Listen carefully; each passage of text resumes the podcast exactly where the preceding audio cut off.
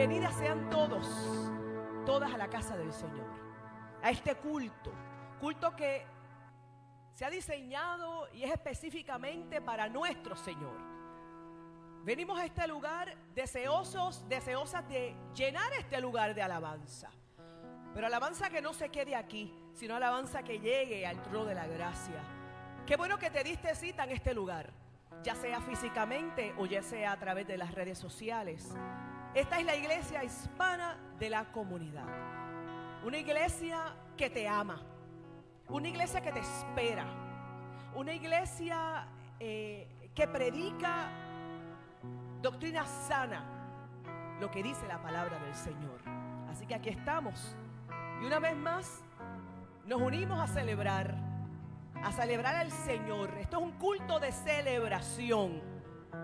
Así que si has llegado cansada, cansado, si allí donde tú estás viendo, estás pasando dificultades, la vida es así, ¿verdad? Yo te pido que en este momento tú pongas eso al lado y lo mires con compasión y le digas a, esa situación, a esa enfermedad, a esa situación, lo que quiera que esté ocurriendo, déjame ponerte aquí. Porque en este momento voy a poner mi alma, mi corazón, mi pensamiento, mis sentimientos. Y quiero darle lo mejor al Señor.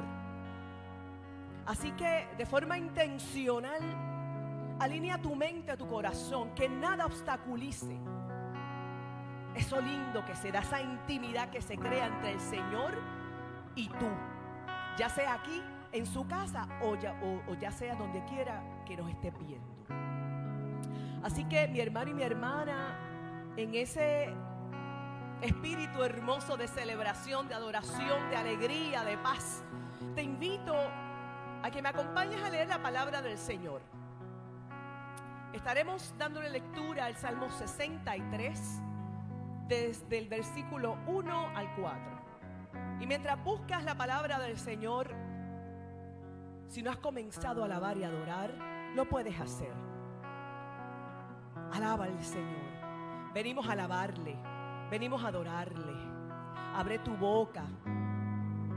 Alinea tu pensamiento, tu intención en este momento. Porque la presencia del Señor ya está aquí. Salmo 63. Y las personas que están aquí en la iglesia, aquí en el templo, si pueden ponerse en pie para que leamos juntos y juntas. Estaré dándole lectura a la nueva versión internacional pero igualmente sabiendo que la palabra del Señor es exactamente la misma, ¿no? Con diferentes versiones, pero sigue siendo la palabra del Señor. Y el Salmo 63 dice, oh Dios, tú eres mi Dios. Ahí donde tú estás, di, oh Dios, tú eres mi Dios. Yo te busco intensamente. Mi alma tiene sed de ti. Todo mi ser te anhela cual tierra seca, extenuada y sedienta. Te he visto en el santuario y he contemplado tu poder y tu gloria. Tu amor es mejor que la vida. Por eso mis labios te alabarán. Te bendeciré mientras viva y alzando mis manos te invocaré. Aleluya. Ahí donde tú estás. Ahí donde tú estás. Cierra tus ojos. Pon tu Biblia. Cierra tus ojos y levanta tus manos. Levanta tus manos, vamos a comenzar a alabar al Señor. Alaba al Señor, levanta voces de adoración y de, de júbilo. Y como siempre he dicho, para alabar y adorar al Señor no hay que gritar. Si tú gritas, pues grite. Pero alaba al Señor. Vamos a entrar en su presencia de una forma intencional alabando su nombre. Señor, te alabo. Señor, te glorifico. Mi alma te adora, Señor. Bendito tú eres para siempre. Eres rey. Eres solución, eres respuesta, eres paz, eres consuelo, eres alegría, eres solución. Eres mi Salvador. Bendito, bendito. Si las palabras te faltan, dile santo santo. El Señor es santo. Ahí donde tú estás, dile, Señor, tú eres santo. Señor, tú eres bueno. Vamos a unirnos, que la iglesia hispana de la comunidad, donde quiera que se encuentre, se une, se une al coro celestial y alabe y adore el nombre del Señor. Alabanza, alabanza sean todas para ti, Señor, porque tú eres el único. Señor, porque solamente a ti nos debemos. Porque solo tú eres rey, solo tú eres digno. Porque tú eres lo mejor de nuestras vidas. Porque tú eres mi creador, mi sustentador, eres mi proveedor. Porque solamente a través de ti y en ti hay paz, hay consuelo, hay vida, hay vida en abundancia, porque tú me has dado la salvación. Porque yo soy salva, porque yo soy salvo, porque mi casa es salva, Señor. Solamente por tu misericordia, Señor, gracias por tu gracia, porque me persigue, porque me arropa. Gracias Señor porque tu misericordia se hace nueva, se renueva cada día, Jesús. Gracias porque tú me perdonas y tú nos recuerdas mis pecados. Gracias Señor porque tú echas fuera. Tú te olvidas, Señor, porque tú me perdonas y te olvidas. Y perdóname, Señor, porque a veces se me olvida que tú me has limpiado, porque que tú me has hecho nueva y nuevo. Y que tú has olvidado, Señor, ese pecado. Oh Señor, aquí hay un pueblo hambriento de tu, de tu mover, de tu Espíritu Santo, Señor. Padre mío, venimos aquí a tu casa, Señor, a impregnarnos de tu presencia, a llenarnos, Señor, de ti. Padre mío, venimos aquí porque reconocemos, Señor, cada uno de nosotros y cada una de nosotras reconocemos que dependemos de ti, Señor.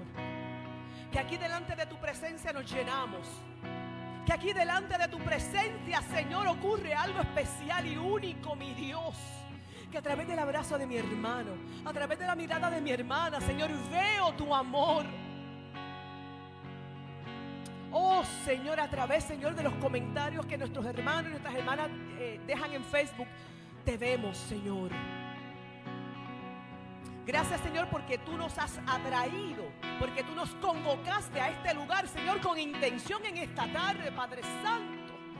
Así, Padre mío, que yo te pido que tú nos hagas sensible a tu voz. Señor, hazme sensible a tu mover. Hazme sensible, Señor, a aquello que tú quieres decirme, Señor. Pero igualmente hazme sensible a esta necesidad que yo como humana, porque yo fui creada para alabarte. Hazme sensible, Señor, para que yo te pueda alabar, adorar libremente. Señor, este pueblo hoy se une a todo el pueblo a través de la tierra, Señor, en una voz, diciendo que tú eres santo, que tú eres santo, que tú eres santo, Señor. Y la iglesia hispana de la comunidad, Padre mío, te entrona en esta tarde y te da las gracias, Señor, por tu presencia. Papá, esto es para ti. Goza de Espíritu Santo de Dios y muévate con poder aquí donde quiera. Señor, que uno de tus hijos y una de tus hijas te convoque. Gracias Señor por lo que ya tú estás haciendo. Gracias Señor por lo que tú has hecho. Gracias Señor por lo que tú seguirás haciendo durante este culto y después de este culto. Te alabamos Espíritu Santo de Dios. En el nombre de Jesús este pueblo dice... Amén. Aleluya, gloria a Dios. Vamos a continuar esa misma adoración, esa misma alabanza. Si usted ha llegado a este lugar porque tiene hambre y sed del Dios Todopoderoso, continúe alabando, levante sus manos, arrodíllese, haga lo que tenga que hacer para que toda lengua confiese que el Señor está en este lugar. Aleluya, decimos. es hora de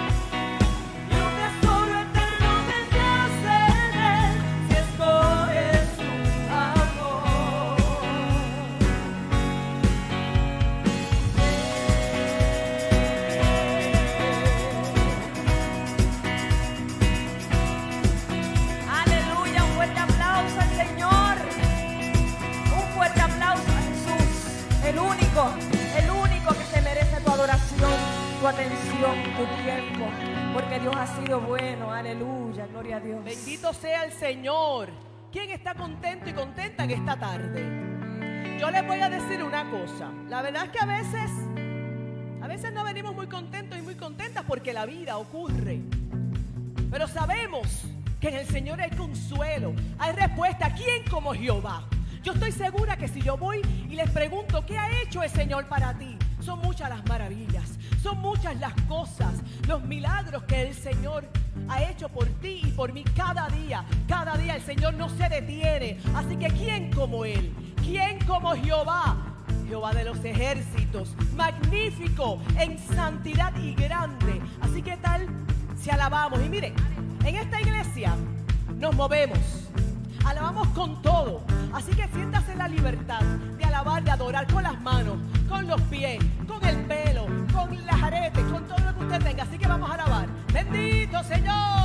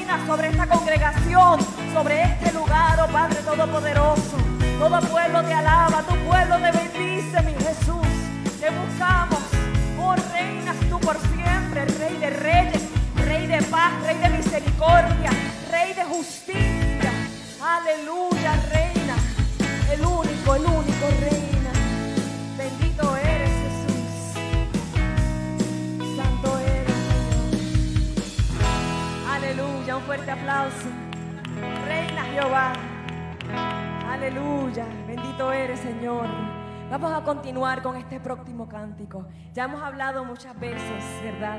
De las bondades que el Señor nos da, de las promesas que Él nos ha hecho, de cómo hemos podido llegar aquí, a este lugar, a este país, tan siquiera, porque el Señor ha sido bueno, porque el Señor abrió camino donde no lo hay, porque el Señor puso personas en tu, en tu camino para que te ministraran, para que te hablaran. Porque el Señor arrancó de raíz toda espina, arrancó y rompió toda cadena, para que no fueses más esclavo del temor, para que no fueses esclavo de la opresión, para que no fueses esclavo de las cosas negativas que te ocurren. Por esas y muchas otras cosas más es que en esta iglesia decimos que el Señor es bueno. Aleluya, cante con nosotros si usted piensa eso, ¿sí? Gloria a Dios. Quiero gritarlo. Quiero gritarlo.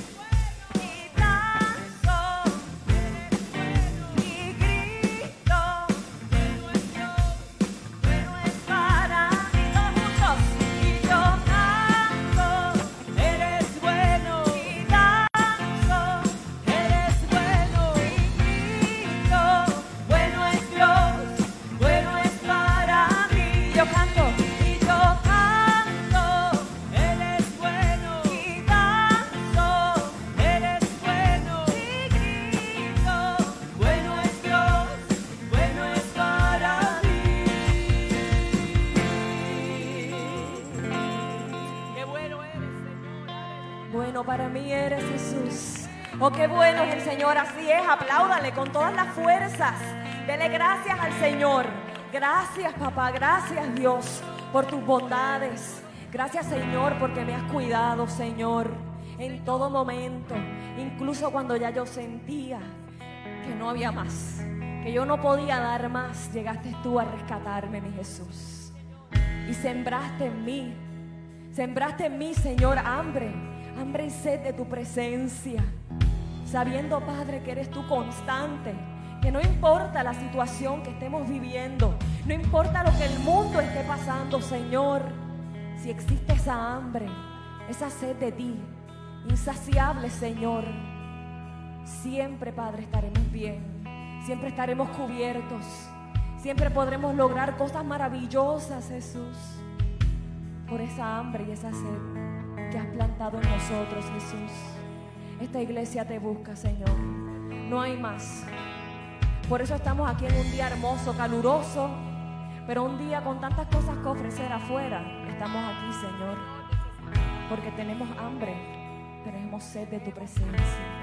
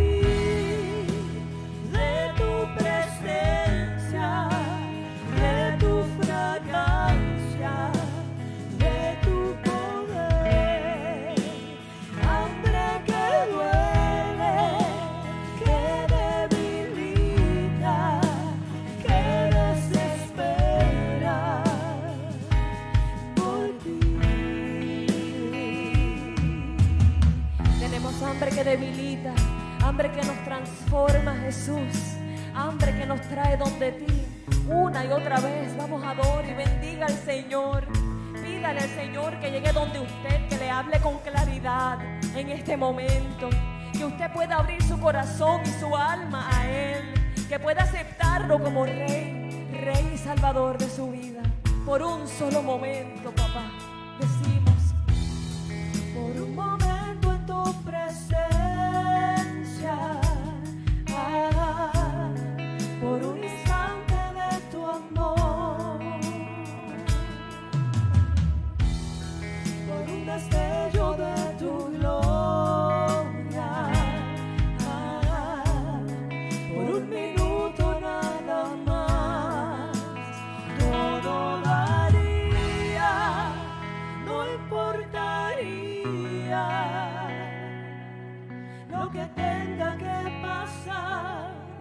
lo que tenga que esperar.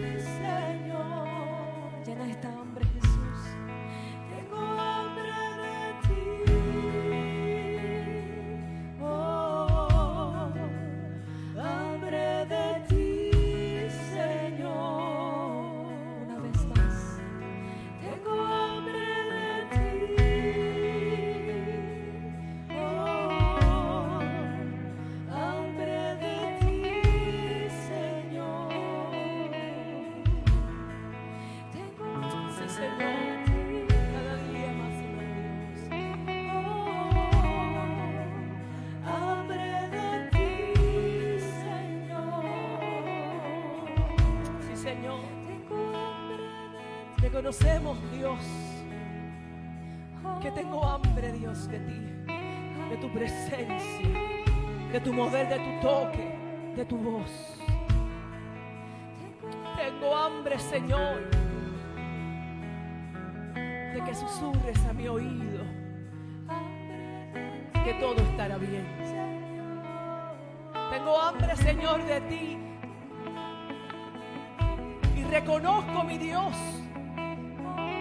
que dependo de ti. Que mi vida, mi vida entera, Señor, depende de ti. Por eso mi hambre, Dios.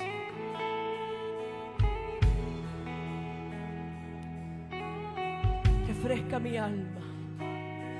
Sana mis heridas. Sana mi cuerpo. Sana mi ser. Sana mi mente. Sana mi espíritu, Señor. Reconocemos, Señor, que hay dependencia en cada área de nuestra vida, Señor. Pero también refrescamos, Señor, nuestra vida en tus aguas. Qué lindo es saber, Señor, que las diferentes hambres que hayan en mi vida las puedo poner delante de tu presencia. Sabiendo, Señor, que tú no llegas tarde a mi vida. Sabiendo, Señor, que tu respuesta no tarda, Señor. Qué lindo. Oh, Señor, sabiendo que tú sacias mi hambre, Señor. Que tú inclinas tu oído y escuchas el clamor de mi corazón. Gracias Señor porque reconocemos que hay hambre en nuestra vida. Pero sabemos Señor que tú no te haces de oídos sordos. Y, tú sacias mi hambre, mi sed, mi necesidad de ti. Aleluya. Y este pueblo hoy, Señor, levanta tus manos reconociendo que tengo hambre. Pero tú sacias, Señor, mi hambre, mi sed. Y tú llenas mi vida de nuevas fuerzas, de nuevas energías, de solución, de respuesta, de salud, de paz, de consuelo. Tenemos hambre, Señor, y levantamos nuestras manos reconociendo que tú sacias, Señor, mi vida una y otra vez. Que puedo venir delante de ti. Y tú me escuchas. Aleluya. Una vez más. Tengo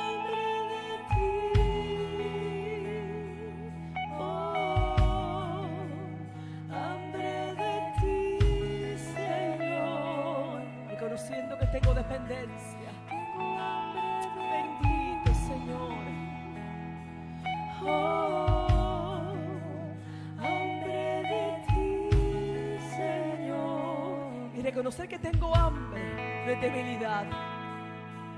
Es reconocer dependencia absoluta del que todo lo puede, el que todo lo sabe, el que nos ha salvado, el que nos ha redimido.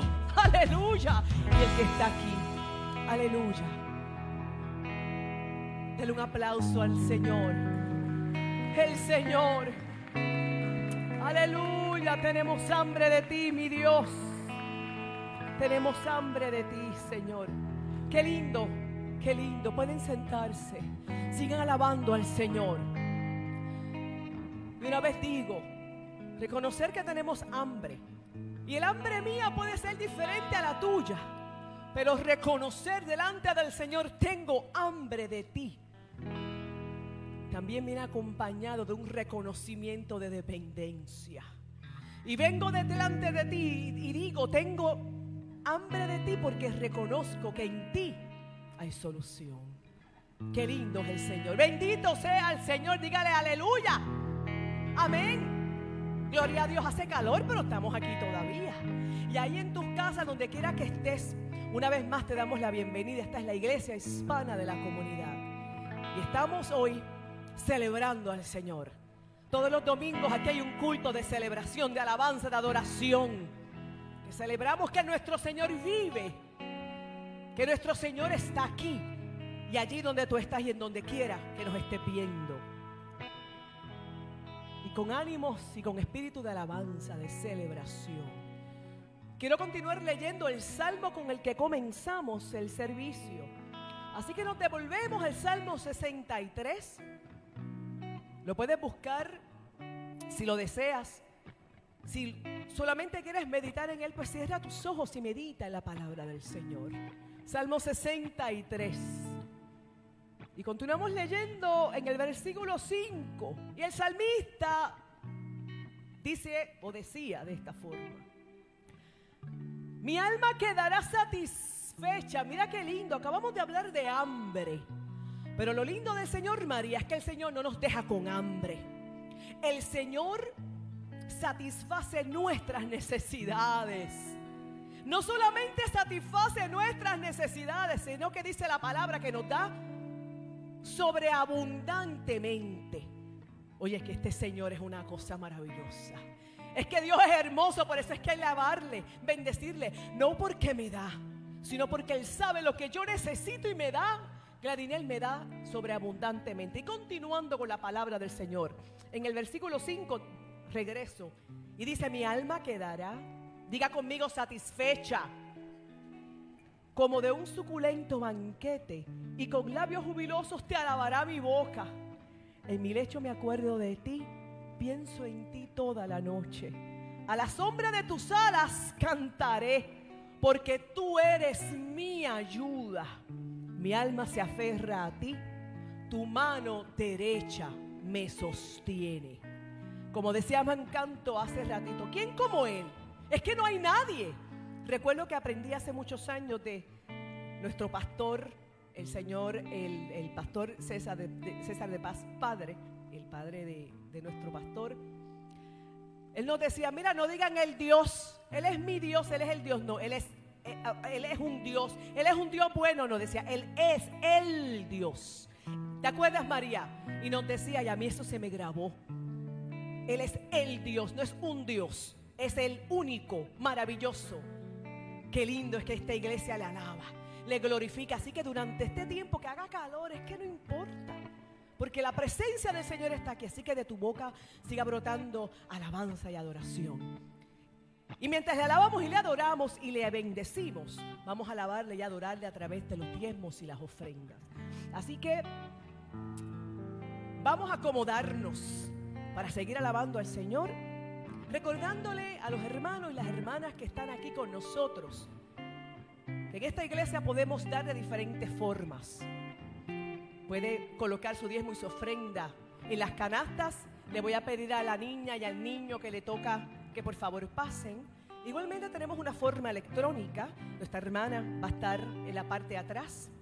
Lo puede hacer con su tarjeta. Pero igualmente para los que están aquí o para los que nos estén viendo, sea ahora o sea más tarde, en nuestra página web, o sea, nuestra página Iglesia Hispana de la Comunidad, allí puede igualmente dar su ofrenda, su diezmo.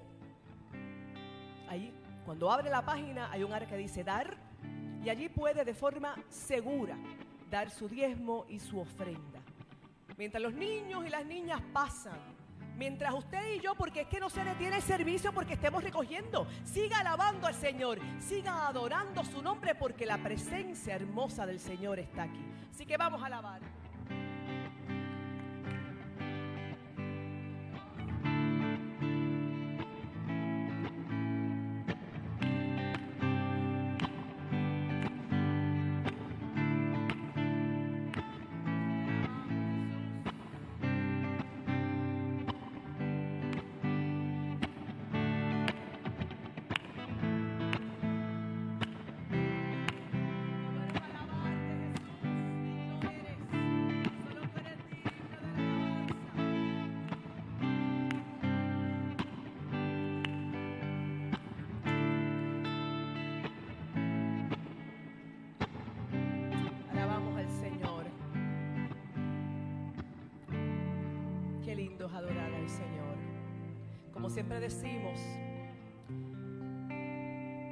Formas de alabar al Señor, ¿verdad?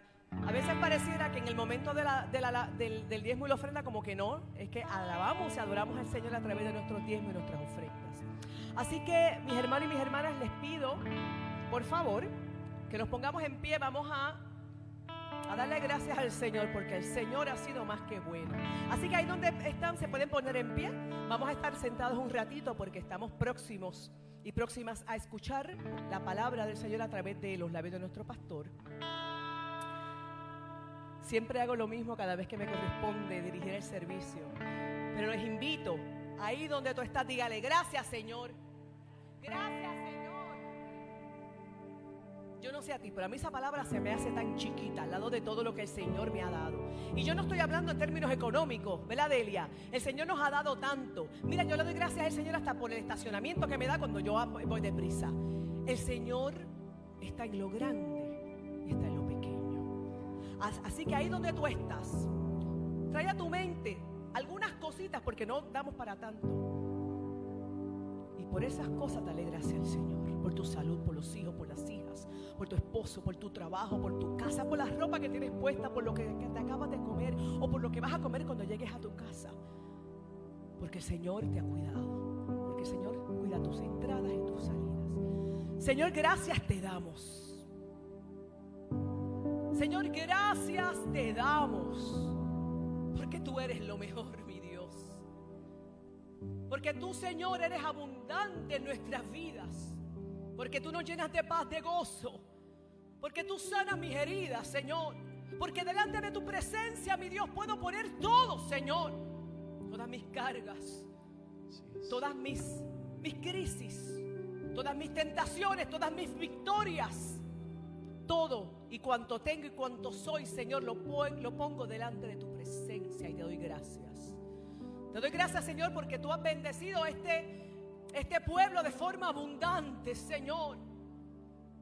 Porque aquí venimos, Señor, a dar nuestro tiempo y nuestras ofrendas con corazones, Señor, agradecidos. Porque tú, mi Dios, has dado sobreabundantemente a nuestras vidas. Señor, gracias por cada vida.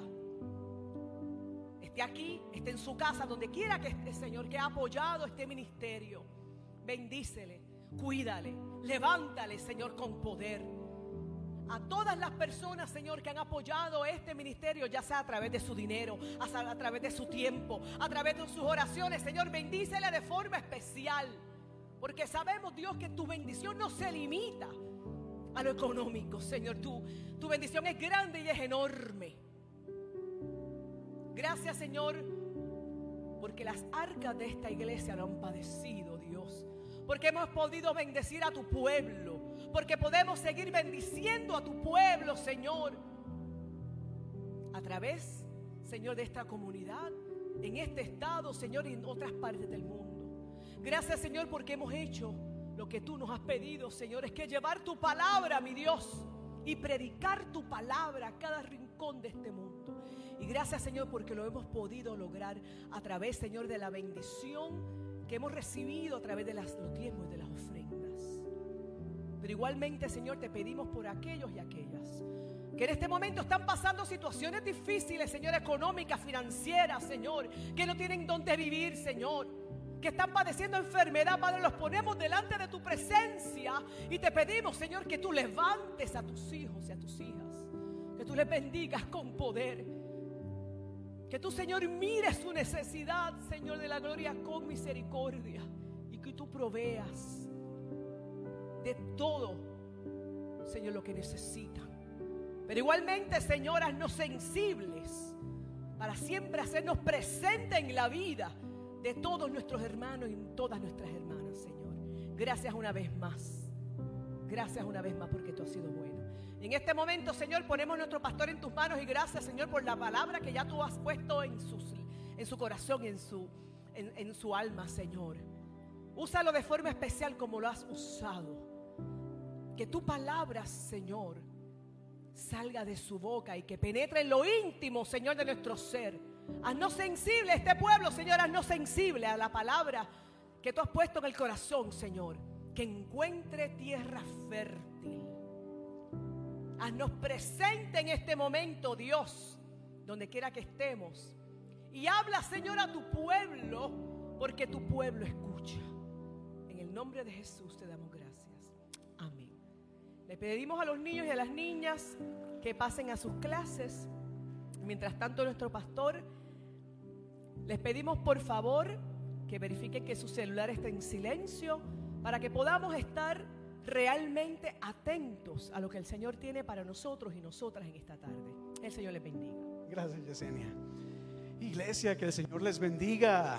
Qué gusto es poder verles acá el día de hoy. Sean todos, sean todas bienvenidas acá a la Iglesia Hispana de la Comunidad. Gracias por estar con nosotros el día de hoy. Gracias a las personas que nos ven. Realmente estoy muy contento, alegre de estar acá. A mí me gusta mucho venir a la iglesia. Realmente esta es, es mi vida. Y siempre disfruto cada momento en que pueda estar acá. Y hoy quiero compartir con ustedes una palabra.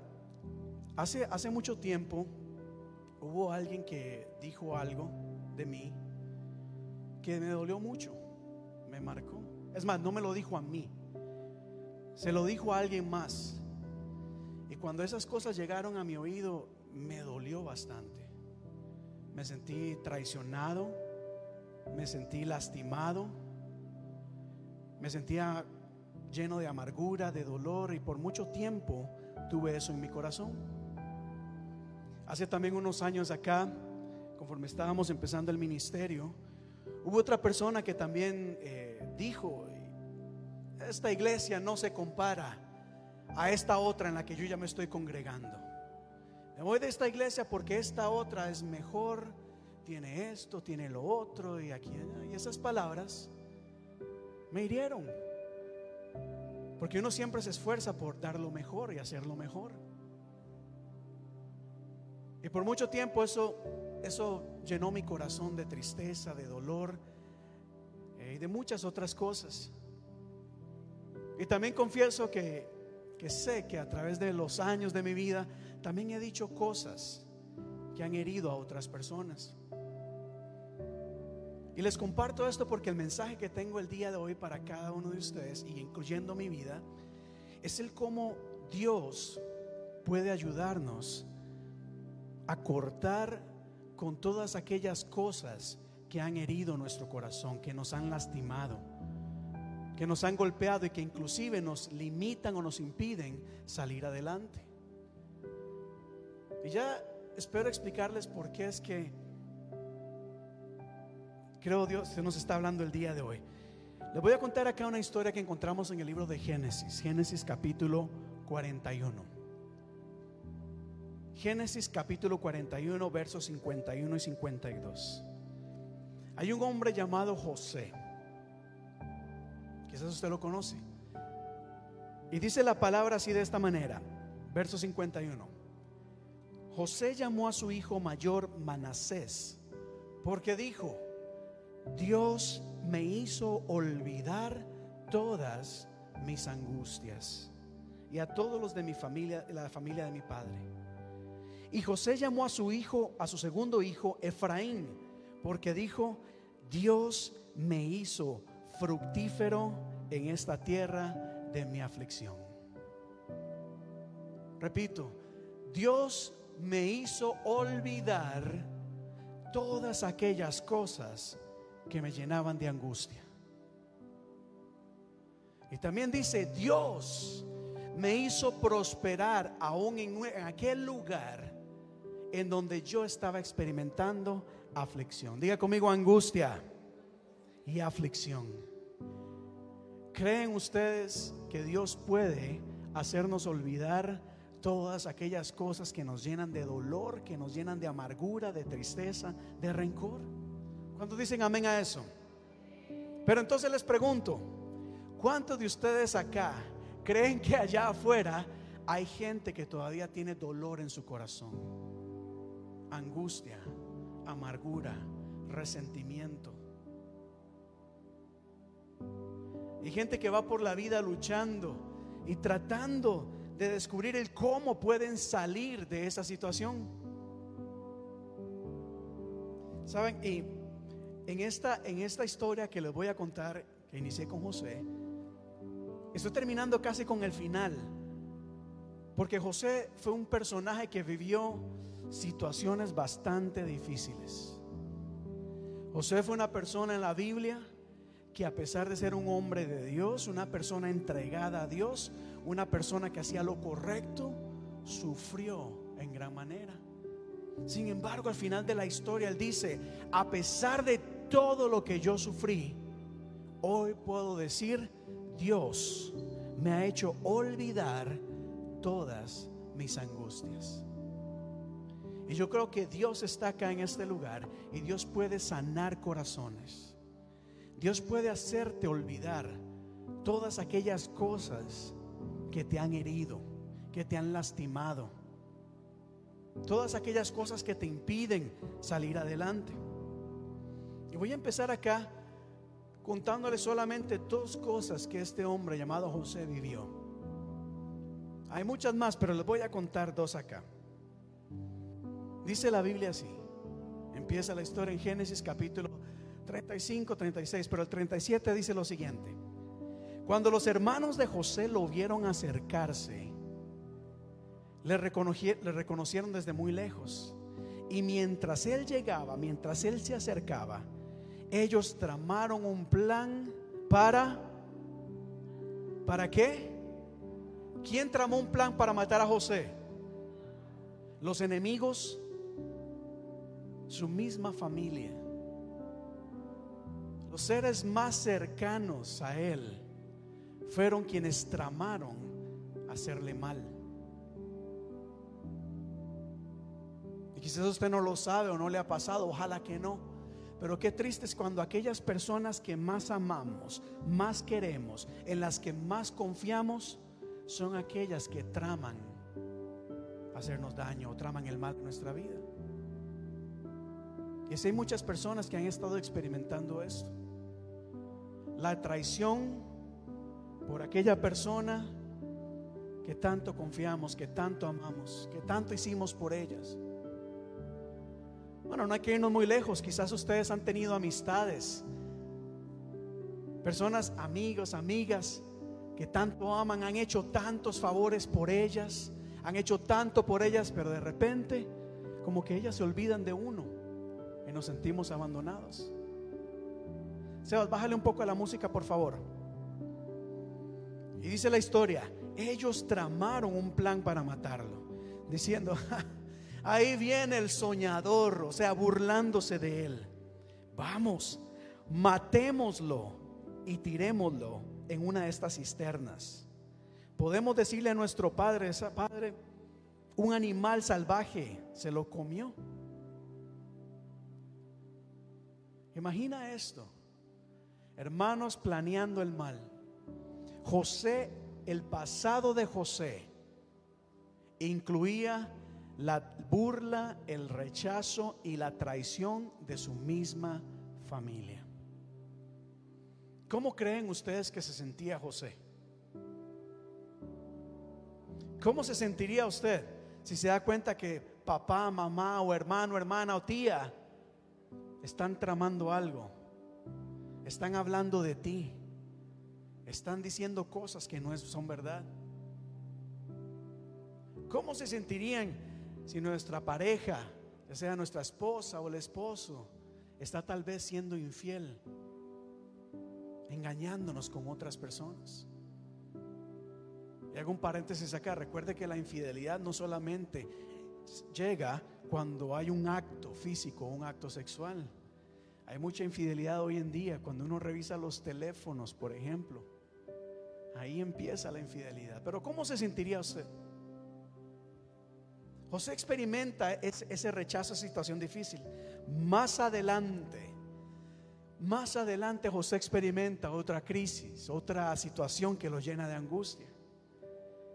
Ese nos dice que Potifar, que era el jefe de él, Potifar le llegaron con unos chismes de que José estaba tratando de seducir a su esposa. Era la esposa quien estaba seduciendo y le decía, José, acuéstate conmigo. José dijo, no, yo respeto, te respeto a ti, respeto a mi jefe. Yo no me voy a meter contigo. La mujer se enojó tanto que de repente se rasgó los vestidos y dijo, José quiso abusar de mí.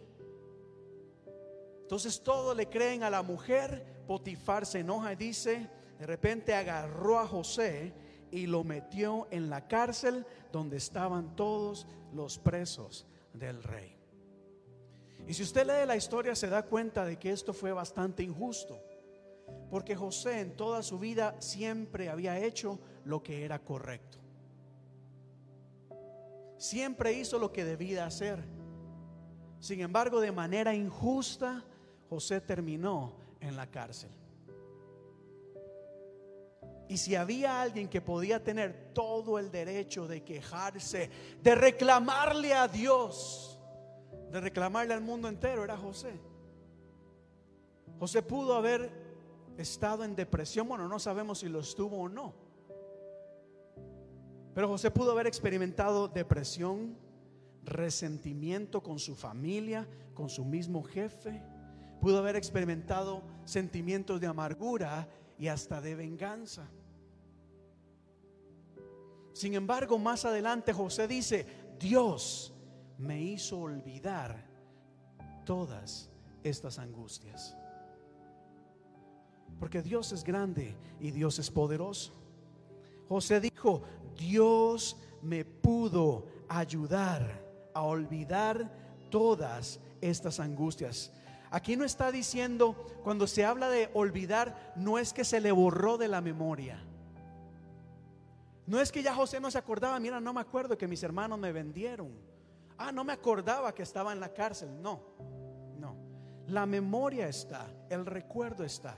La diferencia está en que esa memoria o ese recuerdo ya no le hacía el mismo daño a José que quizás en algún momento le hizo. José dijo, esa memoria o todo eso que yo ya pasé al recordarlo ya no causa en mí el mismo efecto que en algún momento causó. Ya no siento resentimiento. Tal vez José se entristecía, claro, ¿quién, ¿quién le va a alegrar recordar esos momentos difíciles? A nadie. Pero ya aquellas palabras, esos actos no tocaban su corazón como quizás en algún momento lo hizo. Y lo digo porque sé que hay muchas personas que aún hoy en día tienen en su corazón y en su mente recuerdos de dolor. O quizás en este mismo momento están pasando por situaciones que les causan tristeza, resentimiento o pensamientos y deseos de venganza. Que quieren renunciar a todo, renunciar a la vida, renunciar a la familia, dejar todo tirado porque ya no aguantan más la situación en que están. Y cuando piensan y recuerdan una y otra vez, eso llena su corazón de muchos sentimientos malos. Pero Dios dice que Él puede hacernos cambiar nuestra manera de ver el pasado. Hay gente que necesita ser libre, romper con todas ataduras que hay del pasado. Como le digo, yo mismo experimenté esa crítica, esa burla, ese rechazo. Y si yo hubiera seguido recordando esas frases y dándole vuelta y vuelta en mi cabeza, quizás hoy estaría aquí criticando, tirando piedras y haciendo muchas otras cosas. Pero yo puedo decir como José, que el Señor me ha hecho ver las cosas de una manera diferente.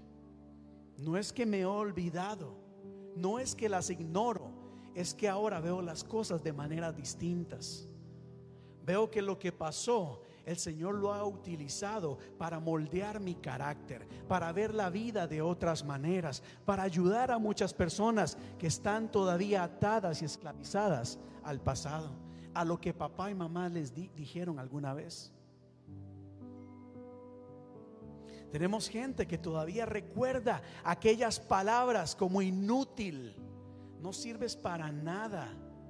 Nunca vas a lograr nada en la vida. ¿Qué? ¿Quién se va a fijar en ti? Si yo te dejo, nadie más se va a acercar a ti. ¿Dónde? Nadie te va a ayudar. Si yo no te ayudo, nadie más te va a ayudar porque tú no puedes lograr nada sin mí, tal vez dijeron.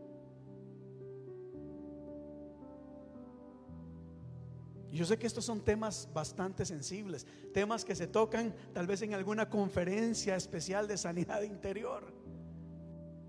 Pero me he dado cuenta que ciertamente hay muchas personas que aún años y años después todavía guardan esas palabras en su corazón. Y lo peor es que eso empezó a producir amargura, resentimiento, dolor en venganza, venganza en su corazón y ahora la transmite a otras personas.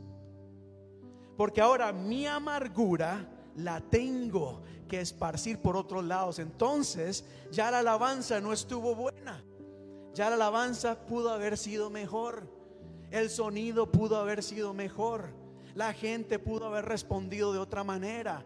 El pastor pudo haber venido vestido de otra manera. Y empezamos a hablar y ver todo lo negativo en las personas. Y al verlos haciendo así, gracias. Y uno se da cuenta que hay gente lastimada, que hay gente aún adulta que no han soltado muchas cosas en su vida. Pero hoy estoy aquí diciéndote, Dios puede hacerte olvidar o ver tu pasado de una manera totalmente distinta. Porque Dios tiene poder. Yo no estoy en contra de la terapia, no estoy en contra de los psicólogos, de los psiquiatras, nada, no, nada de eso. Puedes hacerlo si deseas, pero sí sé que el Señor puede hacer un cambio en tu vida. Todo aquello puede ser transformado. ¿Cuántos dan gloria a Dios por eso? Wow. José lo dijo. Recuerda, José fue maltratado por sus hermanos, experimentó lo peor.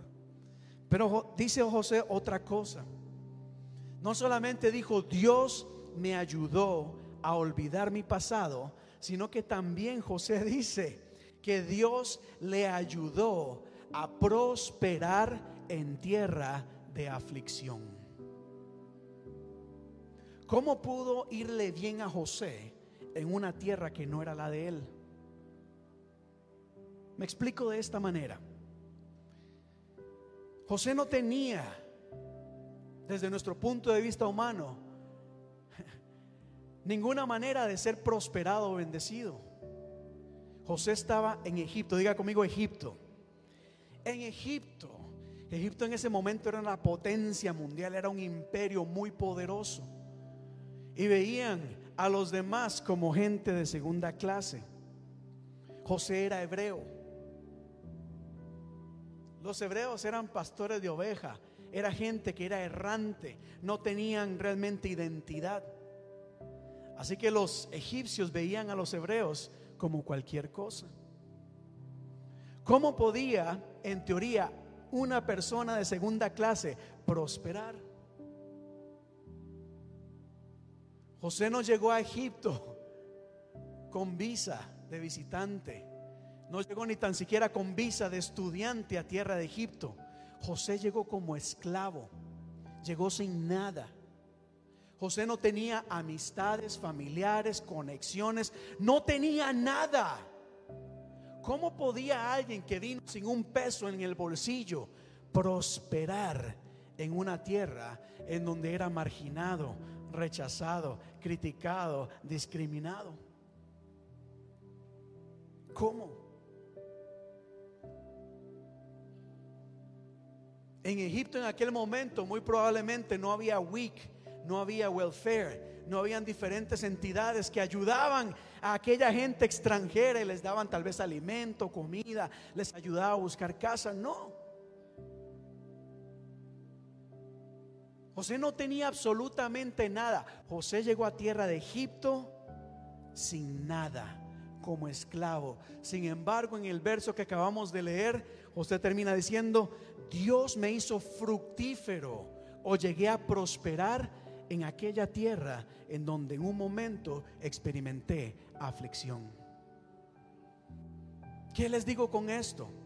Es que si tal vez en este momento estás experimentando aflicción, y sientes que estás en tierra infértil, en tierra donde te señalan, en donde no hay manera en que puedas avanzar en la vida, mire, en el nombre de Cristo Jesús te animo a tenerle fe en Dios, porque aún en el lugar menos pensado, Dios puede hacer que seas bendito y que seas prosperado en todos tus caminos. Wow, esto abarca tantos niveles. Estamos en tiempos en que estamos experimentando crisis económica, crisis social, hay violencia, hay corrupción, hay tanto que está sucediendo que la gente no sabe a quién acudir. Bueno, algunos de ellos, porque habemos otros que sí sabemos en quién poner la confianza, que es Dios. Así que no importa la crisis que haya a nuestro alrededor, aún la aflicción que estemos experimentando en un momento, nada es para siempre, excepto la presencia de Dios. Así que Dios puede hacerte prosperar. Y si no me lo creen, pues bueno, les cuento más de la historia acerca de José. Porque usted recordará que después de que fue vendido por sus hermanos, bueno, perdón, José lo quisieron matar al final decidieron no hacerlo, sino que lo vendieron como un esclavo. José llega a Egipto como un esclavo sin nada. Sin embargo, se nos dice lo siguiente, el Señor estaba con José. José no tenía a su familia al lado. José no tenía a sus amigos al lado. José no tenía a nadie más al lado, pero ¿quién estaba a su lado? El Señor. El Señor estaba con José, por eso tenía éxito en todo mientras servía en la casa de su amo. Y el jefe Potifar notó y se dio cuenta de que el Señor estaba con él y le daba éxito en todo lo que hacía. Es decir, Potifar dijo, esto es sorprendente. Como un hebreo ¿Cómo a un hebreo le puede ir tan bien? Este hombre tiene algo diferente, tiene una sabiduría diferente, tiene una gracia diferente, tiene una habilidad diferente que no he podido encontrar en ningún otro lado. Potifar no se fijó en los títulos, no se fijó en las amistades, no se fijó cuánto dinero tenía José en el banco. No, él dijo, yo no sé qué es, pero José tiene algo que hace que todo lo que José hace le vaya bien. Y hoy quiero decirte que la gracia de Dios está en ti. La gracia, no te olvides de esto, iglesia. Muchas veces, especialmente nosotros los latinos acá en Estados Unidos, muchas veces andamos como con un temor que la gente nos ve por menos. Y no importa lo que la gente vea, saben, el favor de Dios está con nosotros. Y cuando nosotros lo creemos y caminamos en el favor de Dios, la gente no va a ver a César de paz, va a ver el favor y la unción de Dios. Y vas a ver cómo todo te va a empezar a ir bien la gente se va a quedar sorprendida de lo, de lo que haces y cómo lo haces, porque hay algo más. Cuando estamos lejos del favor de Dios, y no porque Dios no nos da su favor, sino porque nosotros mismos hemos aprendido a depender en nuestra propia capacidad, nuestro conocimiento, en nuestra habilidad, que nos esforzamos tanto humanamente que la gente lo que ve es el trabajo humano. Hay que aprender a que todo ese esfuerzo lo encomendamos en la mano de Dios y entonces el favor de Dios se manifestará y todo lo que hacemos lo vamos a hacer bien y va a salir bien porque el Señor está con nosotros. ¿Cuánto lo creen? Potifar lo notó y se dio cuenta de que el Señor estaba con José y le daba éxito en todo lo que hacía. Por eso aquel esclavo que llegó sin nada ahora empezó a levantarse y llegó a tomar una posición importante en la casa de Potifar. Lo puso como su asistente personal. Yo imagino tal vez otros empleados enojados y furiosos con Potifar. Pero ¿cómo? Si yo he estado más años aquí a tu lado, Potifar. Y a lo mejor yo también vengo de descendencia egipcia, ¿por qué no? Bueno, porque yo veo en José algo diferente. Y esa es la gracia y el favor de Dios. Pero continúo, continúo. Vea cómo José empezó a prosperar en todo lo que hacía. De repente José, como dijimos anteriormente, fue enviado a la cárcel de manera injusta. Sin embargo, dice la Biblia. Bueno, esta es parte de la otra historia. Pero el Señor nuevamente estaba con José en la cárcel y le mostró su fiel amor. ¿Dónde estaba el Señor? En la cárcel con José. El Señor estaba con José hasta en la cárcel.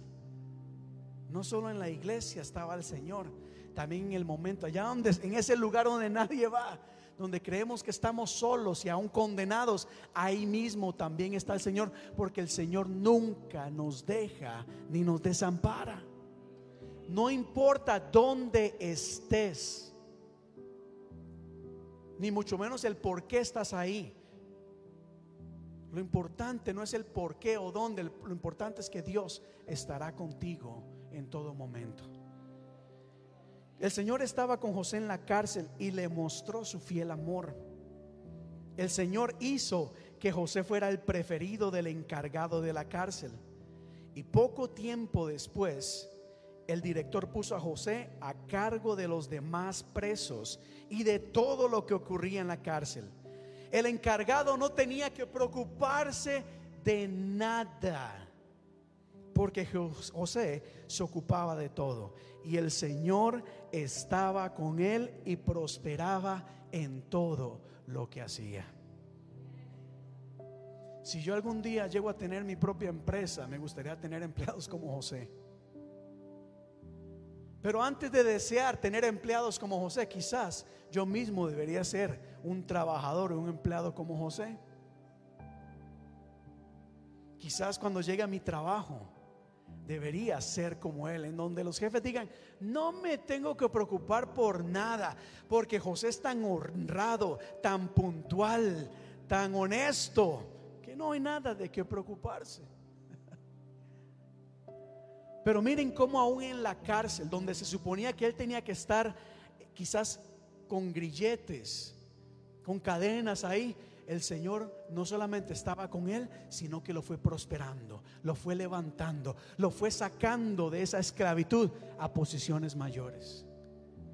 Y si continúa usted leyendo la historia, la Biblia nos dice que después de ese tiempo de amargura, después de ese tiempo de dolor en la cárcel, finalmente hasta el mismo faraón se acercó a José y le dice, de ahora en adelante, José, quedarás a cargo de mi palacio. Y toda mi gente recibirá órdenes de ti. Solo yo, sentado en mi trono, tendré un rango superior al tuyo. Y el faraón dijo a José, yo aquí en persona te pongo a cargo de toda la tierra de Egipto. Aquel esclavo aquel extranjero en tierra ajena, sin un peso, sin un cinco en su bolsa, llegó a gobernar sobre aquella nación que en algún momento lo esclavizó. Piensa en eso.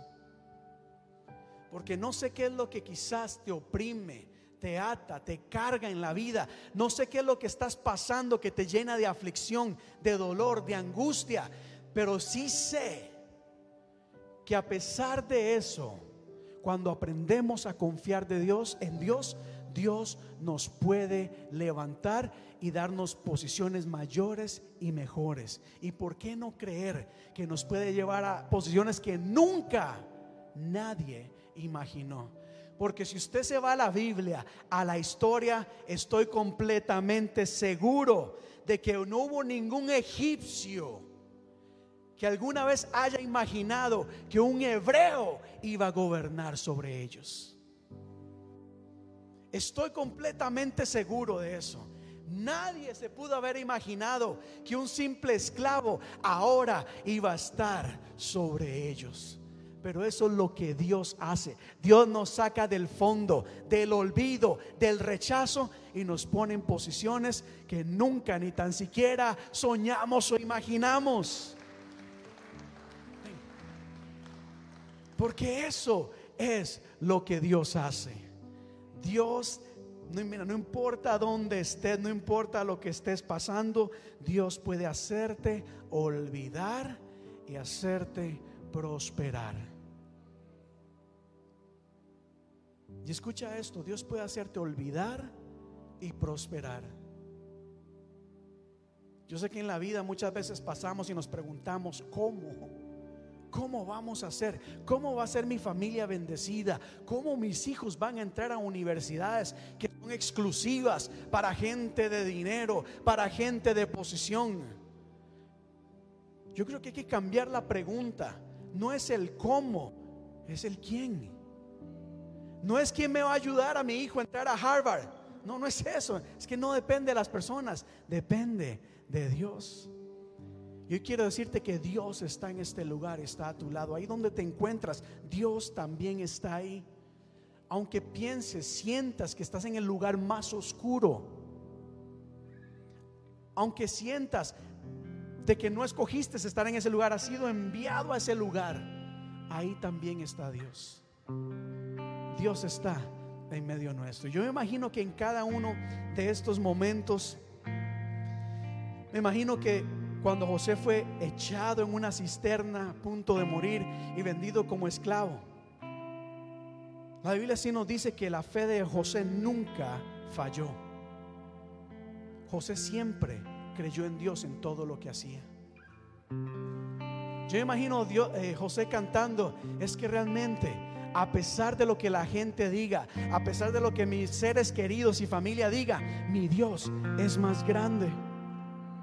A pesar de estar en la cárcel, mi Dios es más fuerte. A pesar de que tenga todo en mi contra, mi Dios es poderoso. ¿Cuánto lo creen? Diga conmigo, Dios es poderoso. Y yo no sé si José cantó esta canción, pero sí, sí me imagino a él cantándolo. La canción es muy sencilla y nos dice, diga conmigo, mi Dios es grande, mi Dios es fuerte, mi Dios es más grande que el temor, más fuerte que el dolor. Y en todo tiempo le adoraremos.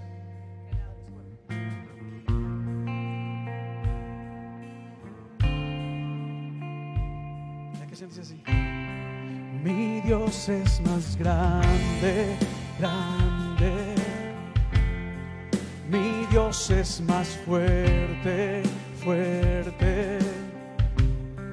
Más grande que el temor, más fuerte que el dolor. En todo tiempo adoro su nombre.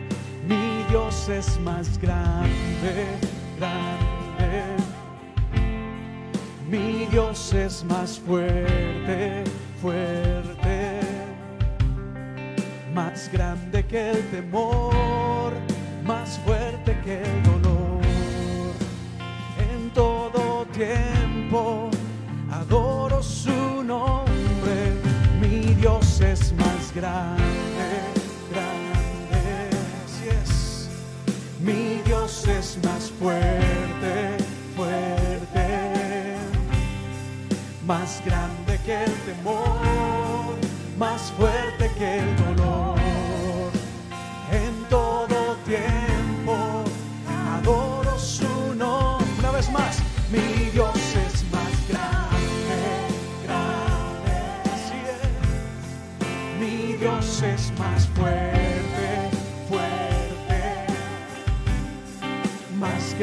que el temor, más fuerte que el dolor. tiempo adoro su nombre. José experimentó temor al ver venir sus hermanos, quizás agarrándolo con violencia, queriendo matarlo, tirándolo luego en una cisterna, es decir, un hueco, luego vendiéndolo. Pero a pesar del temor, José se mantuvo fiel. A pesar del temor y la oscuridad de la cárcel, en donde no había esperanza, al mantener su fe en Dios, vemos como Dios lo fue levantando y sacando de ese lugar. Y Dios puede hacer lo mismo por ti. Quiero invitarte a que te pongas en pie en este momento. Y quisiera orar el día de hoy por aquellas personas que están pasando momentos de aflicción, momentos difíciles, momentos de angustia. Quiero orar por aquellas personas que quizás en algún momento, hace tal vez algunos años, escucharon palabras que aún les llenan de dolor, experimentaron rechazo, experimentaron tal vez violencia emocional, violencia física. No importa lo que hayas pasado, sé que Dios puede hacerte olvidar esas cosas. Es decir, no es que nunca te vas a acordar, es que las vas a ver de maneras distintas. Dios quiere decirte que Él siempre ha estado a tu lado. Yo sé que en ese momento de dolor uno dice, ¿dónde está Dios? ¿Dónde está mi Dios cuando estoy en la cárcel? Pero Dios está ahí. ¿Dónde está Dios cuando estoy siendo rechazado por mis hermanos? Pero Dios está ahí. Dios está contigo en todo momento y no te olvides de eso. Padre Dios de la gloria, oramos en este momento levantando nuestra voz primeramente en acción de gracias porque tú has estado con nosotros en todo momento. Tú estás con nosotros en todo momento, en los momentos de alegría, en los momentos de gozo, en los momentos en donde todo nos va bien, pero también en los momentos de tristeza y dolor. Gracias, Padre. Pero quiero orar por aquellas personas que quizás en este mismo momento están en tierra de aflicción en tierra de angustia, es decir, en el lugar en donde no quieren estar o donde no ven que nada pueda fructificar. Mira aquellas personas que se sienten en una prisión, que se sienten atadas, que se sienten esclavizadas, que hay algo más que les detiene, que está fuera de sus manos. Quizás llegaron ahí por culpa de alguien más, no saben ni por qué o de manera injusta, pero ahí están. Y yo quiero pedirte, oh Dios, que en amor y misericordia alcances, muéstrales su amor. Tu palabra dice que aún en la cárcel le mostraste tu amor y fidelidad a José. Muestra tu amor, muestra tu amor a aquellas personas que se sienten en un lugar oscuro, abandonado. Déjales saber que tú ahí estás. Recuérdales que Dios es grande, que Dios, Señor, tú eres fuerte, más fuerte y grande que todo temor y dolor. Mi Dios es más grande, grande, dilo así. Mi Dios es más fuerte, fuerte, más grande que el temor, más fuerte que el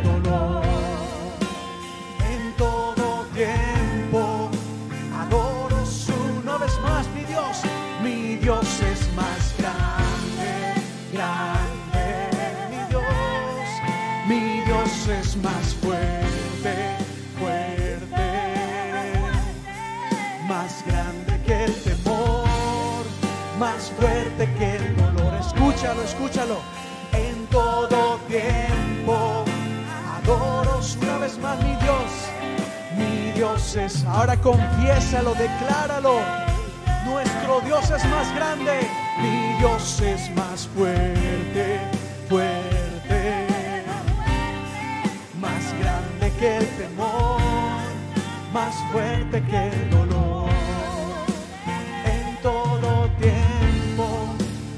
Última vez, mi Dios es. Mi Dios es más grande, grande. Mi Dios es más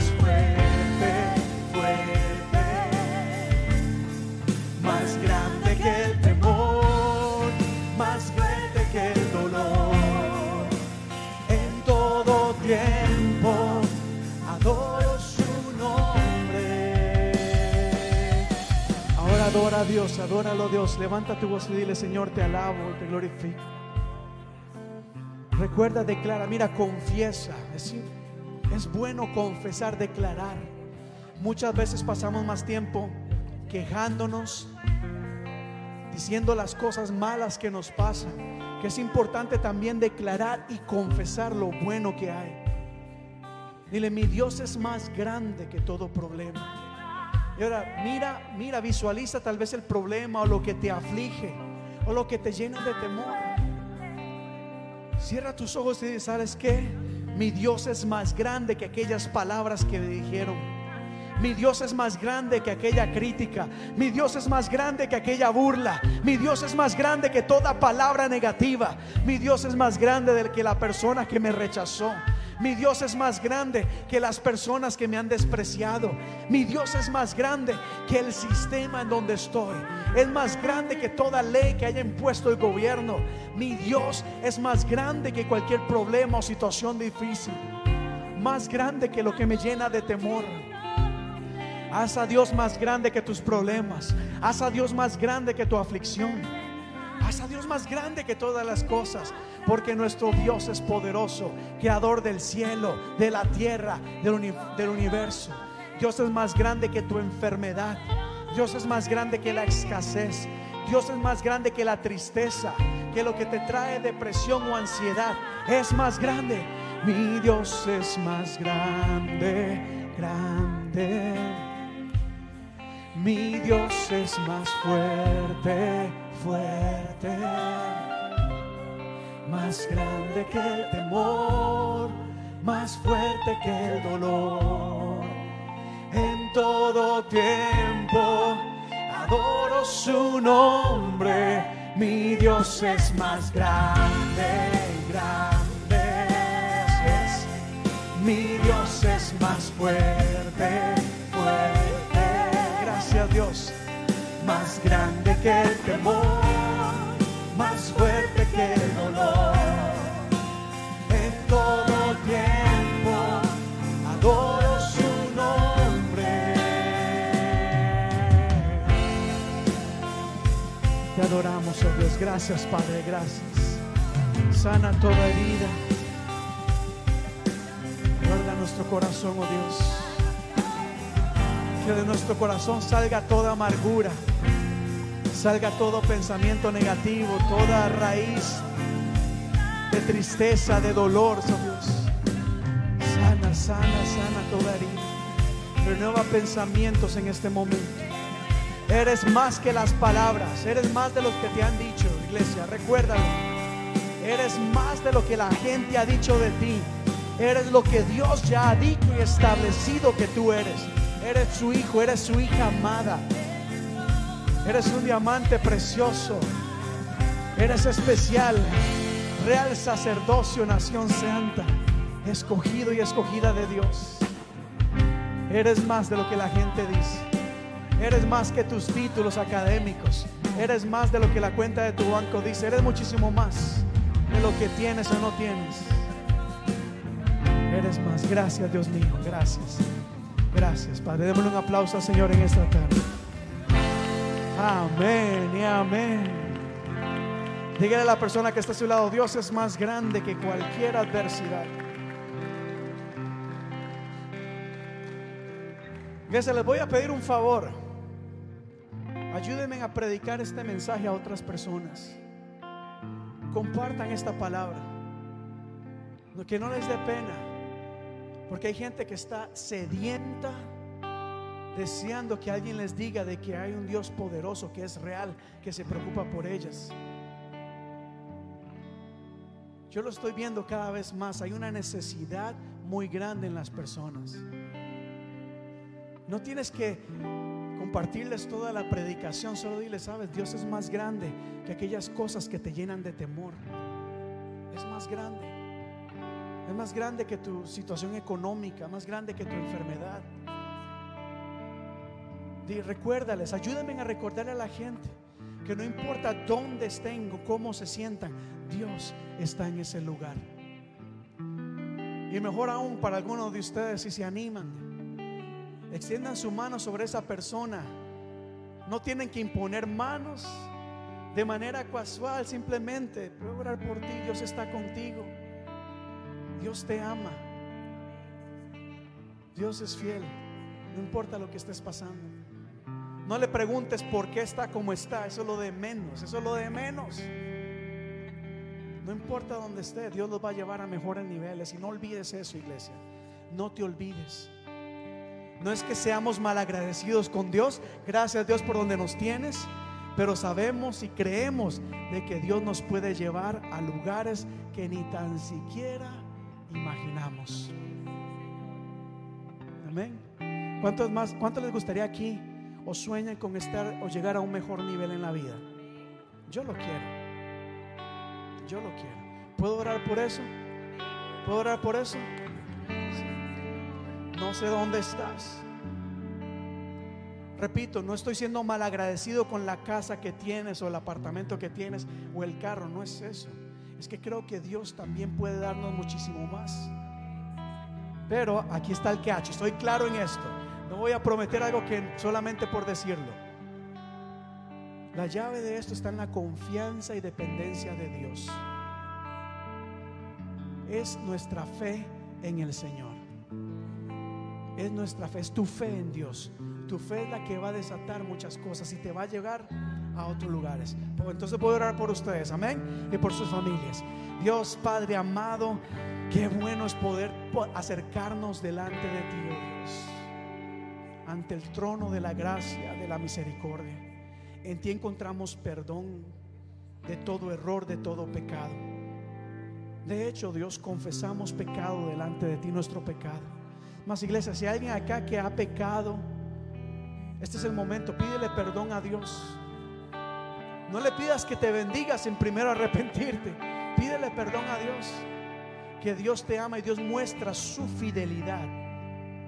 Dile, perdóname. Y si hay alguien acá que inclusive no ha entregado su vida a Cristo, si hay alguien acá que no ha, no ha entregado, reconocido al Señor como Dios, su Dios, este es el momento para hacerlo. Levanta tus manos, no tengas temor y dile, yo quiero y reconozco al Señor como Dios. A partir de este momento, lo reconozco como Señor y Salvador. Padre, perdónanos de todo pecado, de toda iniquidad. Limpia nuestras vidas. Y así conforme nos arrepentimos delante de ti, conforme confesamos nuestro pecado, también en humildad, oh Dios, sabemos de que en ti encontramos misericordia, encontramos amor, encontramos fidelidad y encontramos bendición. Y yo quiero pedirte por cada persona y cada familia aquí representada.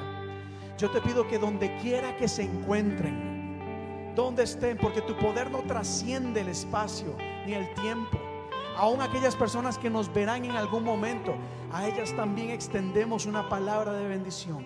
Padre, mira el lugar donde tú sabes donde ellas están en este momento. Pero también sé que tienes una tierra donde fluye leche y miel, lugares mejores en donde los quieres llevar. Y yo te pido, Señor, de que tú en este momento, oh Dios, abre puertas, abre puertas, da promociones, oh Dios, es decir, da mejores trabajos Desata, oh Dios, bendiciones financieras y económicas sobre sus vidas, oh Dios. Llévalos a mejores lugares. Tal vez hay personas que en su trabajo donde están no son reconocidas o admiradas. Pero pon tu gracia y favor sobre ellas. Que la gente pueda ver algo diferente. Que puedan decir, wow, aquí algo está cambiando. Aquí hay sabiduría, aquí hay excelencia, aquí ahí está el favor de Dios. Pon sabiduría en sus palabras. Si hay personas que trabajan con clientes, oh Dios, pon gracia sobre ellas.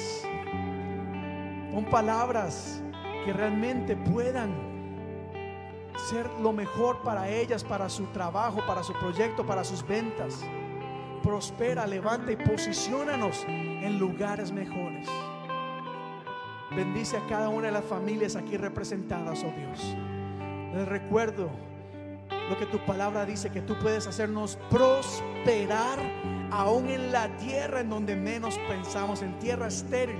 Tú puedes hacer que surja algo y puede dar fruto en abundancia. Así que declaramos bendición, declaramos abundancia y prosperidad en el nombre de Cristo Jesús, Padre, en este momento. Y como iglesia también, oh Dios, creemos y declaramos de que nos llevarás a mejores niveles. Veremos cosas diferentes. Que aunque en un momento pareciera que nada esté surgiendo, sabemos de que tu obra se está moviendo, Dios. Y nos llevarás a lugares diferentes. Lo creemos en el nombre de Cristo Jesús. Y como iglesia decimos, amén y amén. Démosle un fuerte aplauso al Señor. ¿Se aprendieron la canción? ¿Cuántos aprendieron la canción? Levante su mano si se aprendió la canción antes de terminar. Cantémonos una última vez. El sol está bien. Mi Dios es más grande, grande. Mi Dios es más fuerte, fuerte, más grande que el temor, más fuerte que el dolor. En todo tiempo adoro su nombre. Amén. Que la paz de Dios sea con todos y cada uno de ustedes. Que Dios les bendiga. Reciba la bendición de Dios en esta semana. Que puedan experimentar el favor de Dios. Les invitamos este y todos los martes a las 5 de la mañana. Nos estamos conectando por Zoom para orar, para interceder. Así que si puede conectarse por unos minutos, hágalo. Comparta. Si tiene alguna petición o necesidad, déjenosla saber que a las 5 de la mañana estamos orando. También este próximo viernes y todos los últimos viernes de cada mes vamos a estar acá en la, iglesia orando. Perdón. A partir de las 8 de la noche hasta las 11 de la noche vamos a estar acá en un tiempo de oración. Venga, aunque sea un ratito, busquemos de la presencia de Dios este viernes a las de 8 a 11 de la noche. ¿Y algo más? Oh, y por supuesto, también antes de, de cada domingo que empieza el servicio, en la parte de atrás estaremos también orando, buscando la presencia de Dios. El jueves los esperamos a, la- a las igual a las 7 y 30 de la noche por Facebook. Iglesia, Dios les bendiga y saludémonos.